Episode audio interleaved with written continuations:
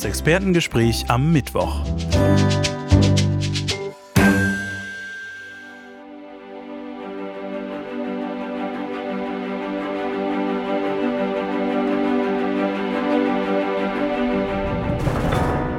Heutiges Thema das 330-jährige Veröffentlichungsjubiläum des Hauptwerkes von Isaac Newton Mathematische Prinzipien der Naturphilosophie. Dazu im Gespräch der emeritierte Professor vom Physikalischen Institut der Uni Freiburg, Josef Honerkamp.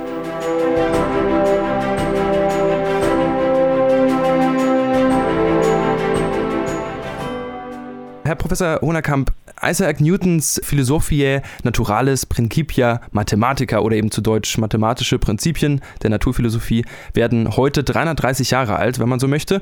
Immerhin geschah die Veröffentlichung ja am 5. Juli 1687.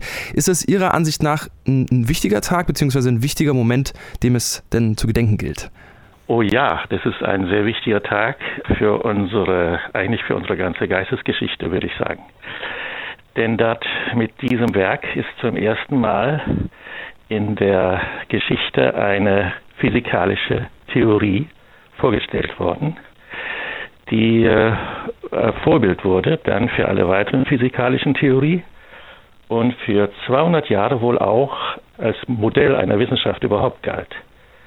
Es hatte nämlich eine ganz bestimmte Struktur und das war ein axiomatisch-deduktives System angewandt jetzt nun auf die Naturphilosophie und in einer Sprache, nämlich Mathematik. Etwa 300 vor Christus hat Euklid das Wissen der antiken Griechen, das mathematische Wissen, zusammengefasst in seinen sogenannten Elementen und zwar so, dass er ausgegangen ist von einigen Axiomen und daraus dann mathematisch einwandfrei, wir würden heute auch sagen logisch einwandfrei, alle anderen Sätze, die man dort kannte, davon abgeleitet. Also er konnte immer etwas beweisen und nur mit Dingen, die er vorher schon bewiesen hatte, ins, äh, insbesondere dann letztlich natürlich durch seine, mithilfe seiner Axiome.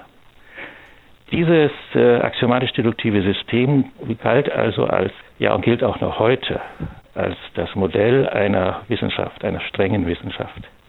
Also das ist der eine große Einfluss und der eine große Durchbruch, dass nun diese Struktur einer Wissenschaft jetzt auch auf die Naturforschung angewandt werden konnte, also auf die Naturphilosophie. Deshalb heißt es mathematische Prinzipien der Naturphilosophie.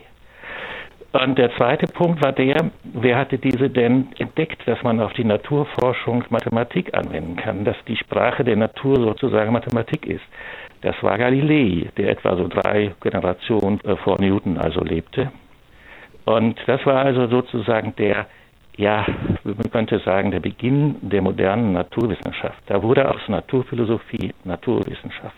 Und der dritte große Einfluss, den Newton äh, verwertet hat, ist von Descartes gewesen. Descartes war ja nicht nur ein Philosoph, Descartes war auch ein Mathematiker. Und er hat also die Geometrie, früher war in der Antike, war also die Mathematik hauptsächlich Geometrie zu großen Teil. Und er hat diese Geometrie übergeführt in die, das was wir heute nennen, analytische Geometrie. Das heißt, man konnte dann geometrische Aufgaben in Arithmetik übersetzen, in arithmetische Aufgaben übersetzen und auf diese Weise also auch mit der Algebra behandeln. Und das war natürlich dafür, was Newton wollte, nämlich die Bewegung zu studieren und die Bewegung zu beschreiben und vorherzusagen, natürlich ganz wichtig, dass er diese mathematischen Methoden hatte. Nun gut, also damit hatte er eine Bewegungstheorie gemacht. Das heißt, er konnte jetzt sagen, wie berechnet man, also berechnet man die Bewegung am Himmel und auf der Erde mit einer Grundgleichung, einer Bewegungsgleichung, die man dann nur noch mathematisch aufzulösen hat oder zu lösen hat. Und das ist eben seine Newtonsche Theorie, die über 200 Jahre die einzige große Theorie war und wie gesagt als Wissenschaft überhaupt galt.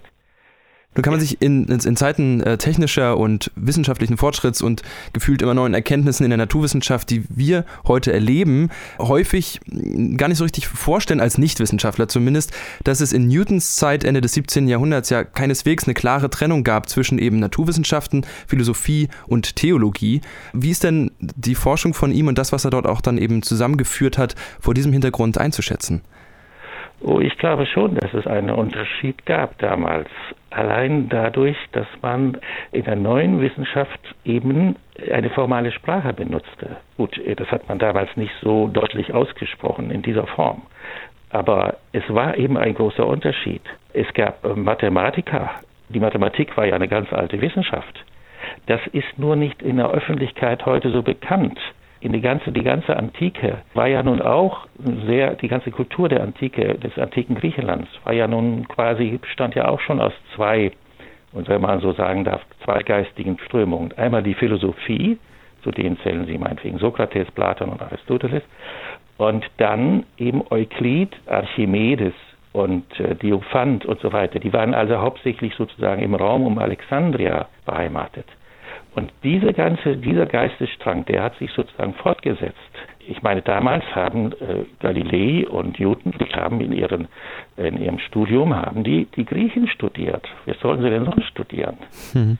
Also Galilei direkt äh, Aristoteles und äh, ja, und bei Newton, da hatte schon, der hatte schon hauptsächlich, der musste auch äh, Euklid studieren, Euklid haben sie alle studiert, äh, hat auch Aristoteles studiert.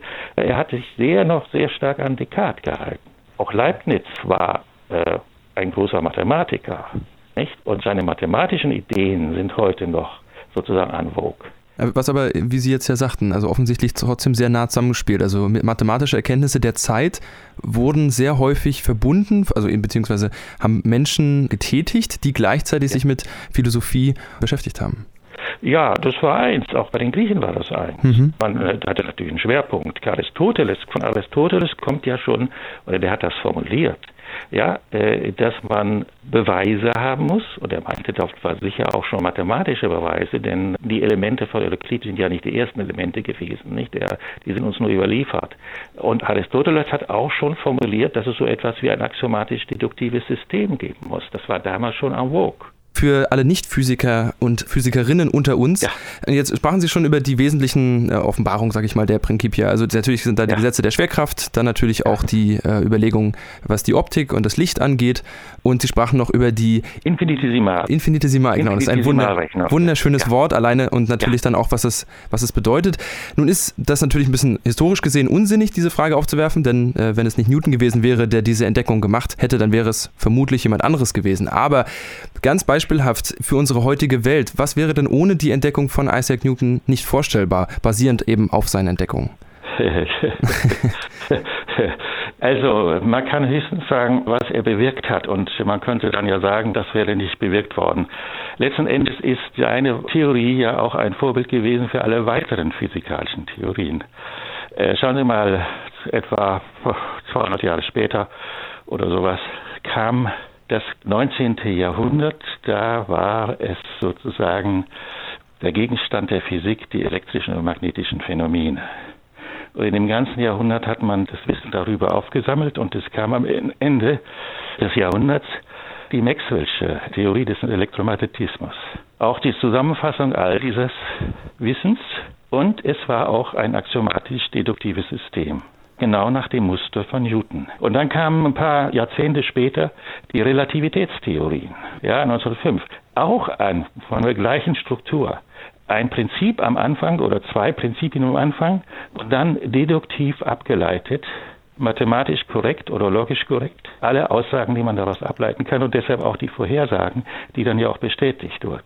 Dieses Muster, schon von Euklid vorbereitet, ist durchgängig, sowohl in der Mathematik wie in der Physik. Für die, ja. Und Newton hat sozusagen als erster gezeigt, dass dieses Prinzip, was zunächst in der Mathematik nahe lag und auch häufig sozusagen benutzt wurde, dass man dieses Prinzip, also das axiomatisch-deduktive Prinzip, dann auch auf die Naturforschung anwenden kann.